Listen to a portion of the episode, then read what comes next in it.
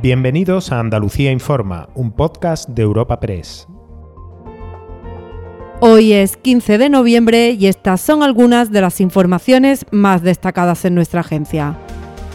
Horas después de acudir, al igual que Manuel Chávez y otros ocho exaltos cargos, a recoger la notificación de su pena de inhabilitación por el caso de los ERE, el también expresidente socialista de la Junta José Antonio Griñán ha conocido que la audiencia de Sevilla rechaza suspender su pena de cárcel por malversación, por lo que le da 10 días para su ingreso voluntario en prisión.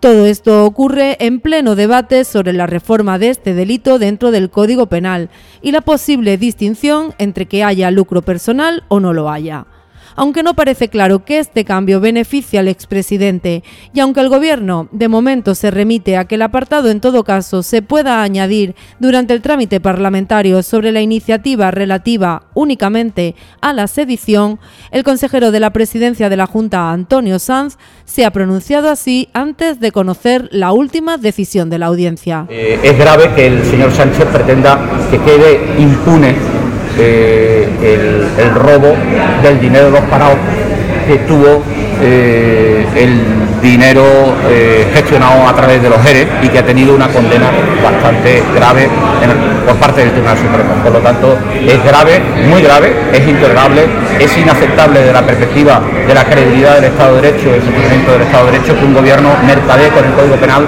simplemente para mantenerse en el poder.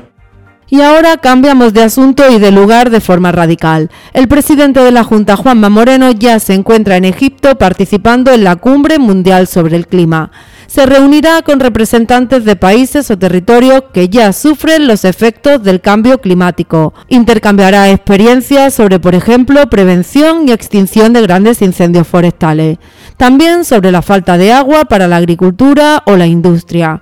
Desde allí, Moreno ha anunciado que mañana el Consejo de Gobierno va a aprobar la certificación carbono cero para empresas que se comprometan a plantar árboles para compensar emisiones de CO2 a reconocer de manera pública, que vamos a reconocer de manera reputacional a todas esas empresas que hagan ese esfuerzo para llegar a ese certificado de carbono cero. Y en gran medida es muy difícil producir todavía eh, emitiendo carbono cero, pero sí puede corregir esa acción pues ayudando a reforestar grandes masas eh, que tenemos que reforestar en Andalucía.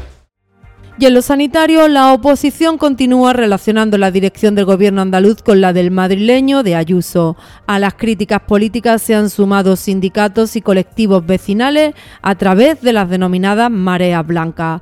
Ya se ha convocado en Sevilla una manifestación para el día 26, aunque también se harán concentraciones en el resto del territorio destacan su preocupación por un deterioro progresivo de la sanidad pública en Andalucía, con listas de espera que afectan a más de 800.000 personas o demoras excesivas para ser atendido en los centros de salud.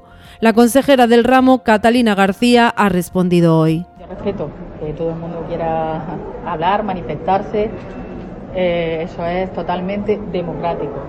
Ahora, mm, yo diría que nuestra situación en Andalucía ha mejorado con respecto a hace cuatro años, que es cuando nosotros llegamos al gobierno, y eh, mm, teniendo en cuenta que no se nos olvida a nadie, porque ya se nos quiere olvidar, que hemos tenido dos años una pandemia.